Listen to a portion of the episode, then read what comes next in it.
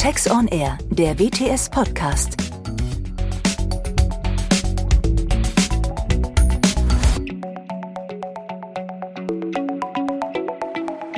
Ich darf ganz herzlich begrüßen. Guten Tag, Herr Seewald. Ich freue mich, dass wir Sie heute im Interview haben. Normalerweise sprechen wir ja immer über die Energie- und Stromsteuer und kennen uns auch schon seit vielen Jahren aus unseren Fachthemen Energie- und Stromsteuer. Und sie waren viele Jahre in der Ukraine und haben dort im Auftrag des Bundesministeriums der Finanzen die ukrainische Finanzverwaltung in den Energie- und Stromsteuerfragen geschult. Jetzt haben wir diesen schrecklichen Krieg in dem Land und wir sehen, wie mutig die Ukrainer ihr Land verteidigen. Anders als Putin geplant, sind sie nicht bereit, ihre Freiheit und äh, Demokratie aufzugeben. Und ich freue mich, dass Sie für einen Vortrag, für ein Interview zur Verfügung stehen. Und meine erste Frage wäre, welchen Eindruck hatten Sie, als Sie in der Ukraine waren und dort vor Ort auch die ähm, ukrainischen Mitbürger erleben konnten? Die ukrainischen Mitbürger sind uns recht ähnlich, muss ich gleich am Anfang sagen. Sie werden es auch äh, bald erleben. Es kommen ja immer mehr jetzt leider als Flüchtlinge zu uns. Es sind äh, sehr freundliche, sympathische Leute, die ein sehr großes Interesse daran haben, sich enger an uns, an die Europäische Union anzubinden. Wir arbeiten ja auch an der Umsetzung, beziehungsweise haben bis vor kurzem an der Umsetzung des EU-Ukraine-Assoziierungsabkommens gearbeitet. Das liegt jetzt natürlich erstmal auf Eis. Mal gucken, wie es weitergeht. Die junge Generation, und das sind auch zunehmend äh, die Kollegen und Kolleginnen in den Ministerien, in der Steuerverwaltung, in der Politik, in der der Verwaltung, zum Beispiel des Parlaments. Das sind sehr, sehr viele junge, teilweise sehr junge Leute, die sehr stark westlich orientiert sind und mit denen wir, wie ich finde, eine gemeinsame europäische Zukunft aufbauen können, wenn man sie denn lässt. Ja, das wird natürlich auch ein großes Thema sein, wie weit die Ukraine fit für Europa ist und auch fit für den Beitritt in die EU. Aber lassen Sie uns vielleicht noch mal zu blicken auf äh, die jetzige Situation und auf diesen Krieg und es ist ja auch deutlich, dass die Ukrainer sich ihr Land nicht wegnehmen lassen. Und ich habe in Vorbereitung auf unser Gespräch, hatten Sie mir mitgeteilt, dass Sie jetzt auch ein bisschen tiefer einsteigen in die ukrainische Geschichte und dort einen Vortrag äh, vorbereiten, den Sie auch halten werden. Und ich bin ganz gespannt, von Ihnen zu erfahren, was Sie herausgefunden haben bei Ihren Recherchen ich sag mal so, wenn man sich mit dieser Geschichte erst einmal beschäftigt hat, wundert einem der Verteidigungswillen des ukrainischen Volkes nicht. Das muss man ganz klar so sagen. Aber da muss man tatsächlich ein bisschen tiefer in die Geschichte einsteigen. Da muss man in den Kosakenstaat zurück über den jahrhundertelangen Kampf der Ukrainer um Selbstständigkeit, um einen eigenen Staat und auch muss man sich äh, mit den vielen, vielen, vielen Kämpfen gegen mächtigere, größere Staaten. Das sind nicht nur die Russen. Das geht um Polen, Litauen. Es geht um, ich nenne jetzt ein Stichwort, die Goldene Orte, die Mongolenstürme im 12., 13., 14. Jahrhundert ursprünglich unter Genghis Khan, Badu Khan. Es geht um Österreich, Ungarn, um das Osmanische Reich. Von allen Seiten wurden die Ukrainer immer bedrängt, wurden teilweise auch unterdrückt, in Staatenverbunde gezwungen, in die sie nie hinein wollten. Das zieht sich bis heute, bis zum heutigen Tag durch. Mhm. Und haben Sie denn, als Sie diesen Vortrag jetzt auch vorbereitet haben, da arbeiten Sie ja auch zusammen mit, ich habe das verstanden, mit der Kirche, mit einem Pfarrer bei Ihnen vor Ort. Wie ist die Resonanz derer, die sich da angemeldet haben oder auch die Interesse jetzt gezeigt haben, sich einen solchen Vortrag anzuhören? Der Anstoß zu diesem Vortrag kam ursprünglich von der Kirche, tatsächlich von unserem Pfarrer, Herrn Dr. Rosa, mit dem ich gut befreundet bin. Und äh, der brachte mich erst drauf und sagte, das ist ein Thema, das berührt die Menschen, nicht nur in der Kirchengemeinde. Nein, nein, überhaupt. Wir wollten es ursprünglich in unserem Gemeindehaus im Dorf machen. Wir sind ja eine Teilgemeinde eines kleineren Städtchens hier in Nordbaden. Jetzt kam bei der ersten Ankündigung in der Presse kamen unglaublich viele Anmeldungen. Das heißt, wir mussten aus dem Gemeindehaus schon wieder raus, sind jetzt in Adelsheim im alten Schloss. Dort können unter Corona-Bedingungen 100 Leute äh, drin sein. Wir sind im Grunde jetzt schon voll. Die Leute interessiert das Thema brennend und zwar aus einem ganz einfachen Grund. Wir sind alle unmittelbar davon betroffen. Und wir werden in Zukunft noch viel mehr davon betroffen sein. Und deshalb ist also das Interesse jetzt schon hier erstaunlich groß. Hm. Was man auch sieht äh, in den Bildern, wenn man aus Fernsehen sieht, wie Frauen, wie Kinder zu uns, zu den Polen, nach Deutschland oder auch in andere Länder kommen, hat man doch stark den Eindruck, dass diese Menschen so gekleidet sind wie wir, auf einem vergleichbaren Lebensstandard sind wie wir und auch sehr vergleichbare Berufe haben wie wir. Und äh, das fördert natürlich die Solidarität. Das sehen wir, wenn wir auch die Berichte verfolgen, wie andere Mitgliedstaaten hier Hilfe leisten, besonders stark äh, die Polen. Konnten Sie denn bei Ihren Recherchen auch etwas herausfinden, was gerade das enge Verhältnis der Ukrainer mit den Polen verbindet? Ja, da konnte ich einiges herausfinden und das Verhältnis ist nicht frei von Spannungen. Das muss man ganz klar so sagen. Auch die Polen haben über Jahrhunderte Ukrainer unterdrückt. Das rächte sich dann auch äh, im frühen 20. Jahrhundert ich sage es jetzt mal ganz äh, salopp, da äh, schlugen auch die Ukrainer dann auf die Polen los. Allerdings ist das alles in den Hintergrund getrieben. Das ist ähnlich wie das deutsch-französische Verhältnis. Wir haben uns auch über Jahrzehnte die Köpfe äh, eingeschlagen und kommen heute gut miteinander aus. So ist es auch mit der Ukraine und den Polen. Sie sind sich glaubensmäßig sehr nah. Das ist auch ein ganz, ganz wichtiger Aspekt. Das darf man nicht vergessen.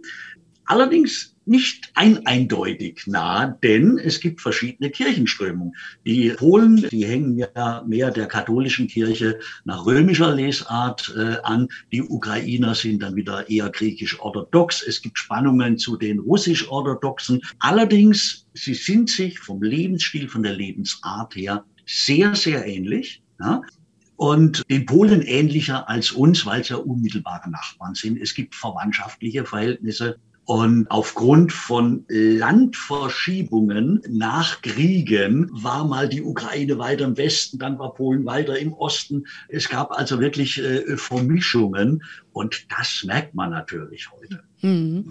Das äh, sicherlich, aber was man natürlich auch hört, ist, dass viele Ukrainer auch in Polen leben und da natürlich dann auch ihre Familien unterstützen und die dann auch entsprechend in Polen aufnehmen.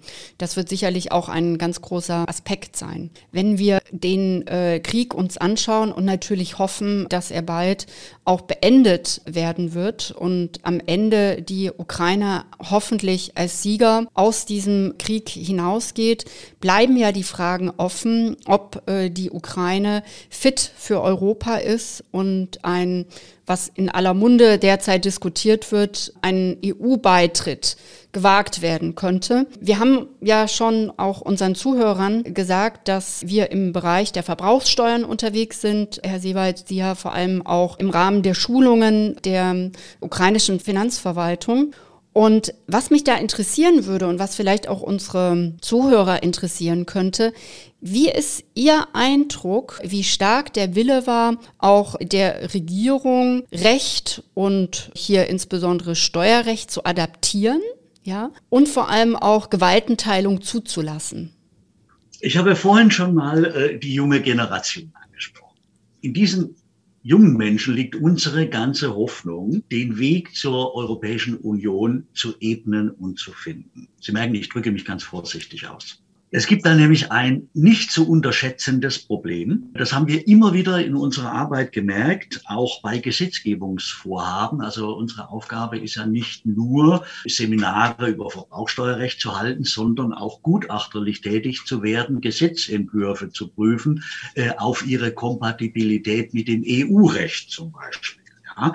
Und wir haben immer wieder Vorschläge gemacht, das ukrainische Verbrauchsteuerrecht, wir reden hier nicht nur von Energie und Strom, sondern vom gesamten Verbrauchsteuerrecht, äh, zu entzerren und eben dem EU-Recht sukzessive anzupassen, weil das ist eine der Voraussetzungen, um irgendwann in die engere Wahl zu kommen äh, für eine Aufnahme in die EU. Das Problem, das wir nach wie vor sehen, das sitzt teilweise ganz oben in der Politik. Wir hatten äh, guten Kontakt mit einem Vorsitzenden des ukrainischen Finanzausschusses, mit einem Herrn Nasirov, ein eloquenter, weltgewandter, vielsprachiger Mann, der finanzierte die Ukraine für Goldman Sachs aus Moskau heraus, ehe er dann Politiker wurde und ja, sehr reich wurde dabei und dann irgendwann im Gefängnis landete, wo er, glaube ich, heute auch noch ist. Das heißt, die Korruption das muss man ganz klar so sagen, ist das Hauptproblem und das Haupthindernis. Sie haben in der Ukraine ähnliche Verhältnisse wie in Russland. Oligarchen, extrem reiche, extrem einflussreiche, nicht nur finanziell reiche, sondern auch einflussreiche Persönlichkeiten, die die Politik massiv beeinflussen, und zwar bis heute. Es ist also unglaublich schwer. Man muss also wirklich ganz, ganz vorsichtig mit sehr viel Fingerspitzengefühl herangehen. Sobald Sie ein Thema anschneiden, das solche Leute negativ, finanziell negativ beeinflusst, gehen die Türen zu. Ja? Und äh, da muss man auch dann sehr vorsichtig sein, wenn man dort weiterarbeiten will. Nicht übers Ziel hinausschießen, sonst wird man ganz schnell zur unerwünschten Person erklärt und wird dann nicht mehr eingeladen. Aber wie gesagt, das sind immer also das ist unsere Erfahrung, immer diese obersten Etagen in der Politik. Ein Vorschlag wird gemacht. Im Prinzip sind die Ministerien genauso aufgebaut wie unsere. Wir haben hier die, die Arbeitsebene im Referat, wir haben Abteilungsleiter, Staatssekretärsebene. Die Vorschläge gehen meistens noch auf Abteilungsleiterebene, gehen auch noch zum Minister oder stellvertretenden Minister oder Ministerin, je nachdem, wer gerade vor Ort ist. Aber dann kommt eine Hürde, das ist das sogenannte Ministerkabinett. Und genau dort werden dann diese Einflüsse deutlich, das merkt man dann ganz schnell, ob bestimmte äh, Interessen tankiert werden oder nicht. Und wenn Interessen tankiert werden, dann stirbt ein Vorschlag. Dann ist mhm. er einfach weg. Und mhm. das ist das Riesenproblem. Und ich muss ganz ehrlich sagen, das ist auch einer der Haupthinderungsgründe für einen schnellen Beitritt der Ukraine in die Europäische Union. Mhm. Ja, das ist natürlich sehr interessant, vor allem weil Sie ja auch persönlich diese Erfahrungen gemacht haben und weil Sie ja vor allem auch äh, viele Jahre, wenn ich das richtig verstanden habe, in der Ukraine äh, tätig waren, hatten Sie denn während dieser Zeit das Gefühl, dass sich die Dinge in die richtige Richtung entwickeln oder war das aus Ihrer Sicht eher ein kontinuierlicher Zustand? Nein, das ist tatsächlich im Lauf der Jahre zu erkennen gewesen. Man hat es auch gemerkt bei Regierungswechseln. Es bessert sich langsam. Es geht allerdings leider mit ganz, ganz kleinen Schrittchen vorwärts. Wir haben Situationen erlebt, zum Beispiel, da kamen ukrainische Wirtschaftsverbände, mit denen haben wir dort ja auch Kontakt, selbst die sitzen bei uns in den Veranstaltungen. Die kamen Hilfe suchen zu uns. Wir sollten doch auf die ukrainische Politik einwirken, endlich bestimmte Teile des EU-Rechts umzusetzen, damit sie vernünftig arbeiten können. Also da hat auch die ukrainische Wirtschaft in Teilen wohlgemerkt Interesse daran, möglichst schnell Regelungen aus dem EU-Recht zu übernehmen, um eben, ich sag mal, störungsfrei und ja, arbeiten zu können. Mhm. Auch das äh, gibt es. Ja. ja, ja, ja. Vor allem äh, vielleicht auch nochmal für unsere Zuhörer, wenn wir über das Verbrauchsteuerrecht sprechen, dann sprechen wir nicht über Teile der Einkommenssteuer, ja, die Oligarchen interessieren könnten. Wir sprechen auch nicht über die Besteuerung von Vermögen oder die Besteuerung von Gebäuden, Immobilien, von Auslandsvermögen etc. pp. Damit haben wir gar nichts zu tun aus der Verbrauchssteuer, sondern wir besprechen über eine Steuer, die ähm, bestimmten Verbrauchsgütern auferlegt wird. Also Alkohol, Tabak, Erdgas, was natürlich für die, äh, für die Ukraine von großem Interesse ist, aber auch ja, Getränke oder Zucker, was immer man als Verbrauchsgüter äh, besteuern würde. Und jetzt würde man ja davon ausgehen, dass äh, gerade die Ukraine bei solchen unverfänglichen Steuern ein Interesse hat, ganz nah an die EU heranzurücken oder hatte. So, jetzt kann ich meiner Fantasie so ein bisschen freien Lauf lassen, wo denn da so die Punkte waren, warum man nicht einfach die Energiesteuerrichtlinie übernimmt, ja, der EU und wo denn da die Probleme sind. Vielleicht führen Sie uns da so ein bisschen ein in diese Denke, wo da Türen zugegangen sind und, äh, und es eben nicht möglich war, eine Lösung zu finden. Gucken wir mal kurz in den Alkoholbereich hinein. Sie kommen irgendwo zu einem großen Alkoholaufbereitungsbetrieb. Da sehen Sie einen 20.000 Liter Tanklastwagen ankommen.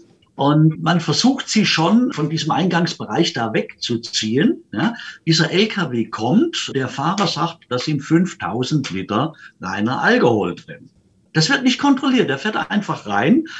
Der Alkohol wird in einen Tank gepumpt. Ob da 5000 oder 10.000 Liter drin sind, das weiß man nicht. So, und jetzt beginnen ja schon die Probleme. Jetzt sind sie in der Produktion. Da sehen Sie dann Dinge, da läuft ein Band mit Flaschen darauf. Äh, die werden dann mit einer Steuerbanderole versehen. Aber vor dieser Klebemaschine gibt's einen Abzweig. Und da laufen auch Flaschen weg. Und wenn Sie dann, das war in äh, Zolotonoscha bei Cherkasy, wenn Sie dann draußen in Läden gehen, da finden Sie diese Flaschen ganz normal im Verkauf und dann werden die da billig angeboten. Ja, und irgendjemand hat da großes Interesse dran, dass dort gewaltige Mengen, wir reden hier jetzt nicht von ein paar Flaschen, da geht's richtig um Großbeträge. Genauso bei den Zigaretten, dass da also gewaltige Mengen vor der Versteuerung abgezweigt werden und dann in den Schwarzmarkt gehen. Ja. Die Steuerpolizei hat uns zum Beispiel erzählt, dass es illegale Zigarettenfabriken gäbe und dass etwa 40 bis 60 Prozent der Tabakprodukte in der Ukraine nicht versteuert seien.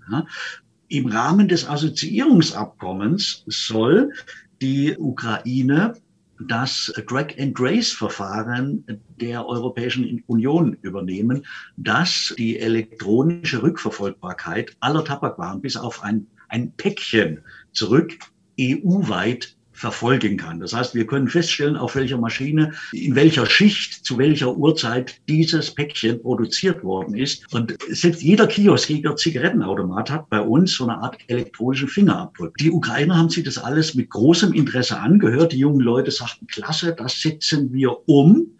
Und dann ging das Ganze nach oben. Es stoppte wie immer im Ministerkabinett. Mhm. Ja, das ist das große Problem, weil irgendjemand ganz großes Interesse dran hat. Wir reden hier über Milliardengewinne, mhm. die da abgeschöpft mhm. werden und die dem Staatshaushalt natürlich vorgehen. Genau.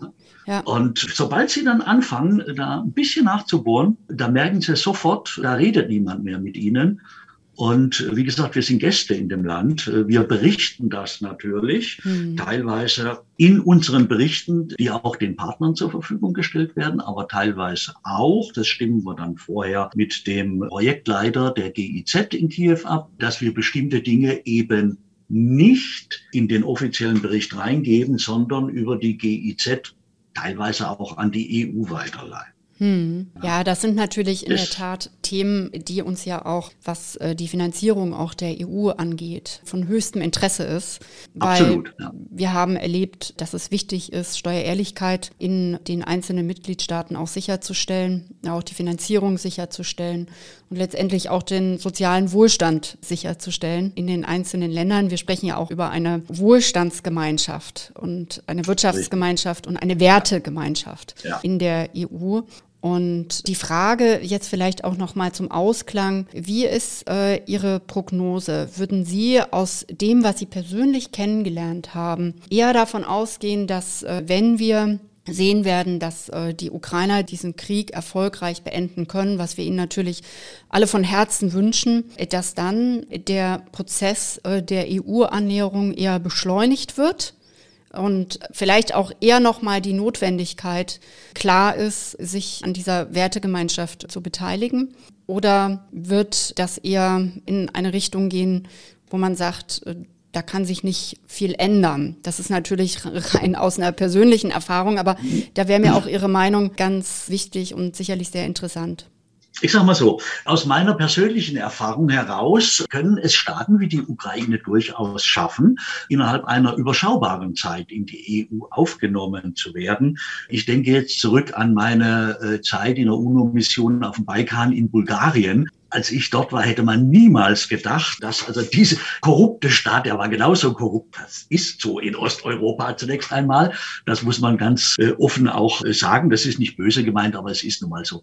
Da hätte man auch nicht gedacht, 1993, dass dieser Staat wenige Jahre später Mitglied in der Europäischen Union ist. Ja. Wir werden aus kleinen Teufelchen nicht innerhalb von ganz, ganz kurzer Zeit Engel machen, das ist klar. Aber wir müssen auch die Chance sehen. Wenn die Ukraine erhalten bleibt oder zumindest in Teilen erhalten bleibt. Wir wissen ja nicht, was jetzt kommt. Und weiterhin offen für den Westen, für uns bleiben kann, dann sehe ich durchaus eine Chance. Dann wird sich dieser Prozess auch beschleunigen.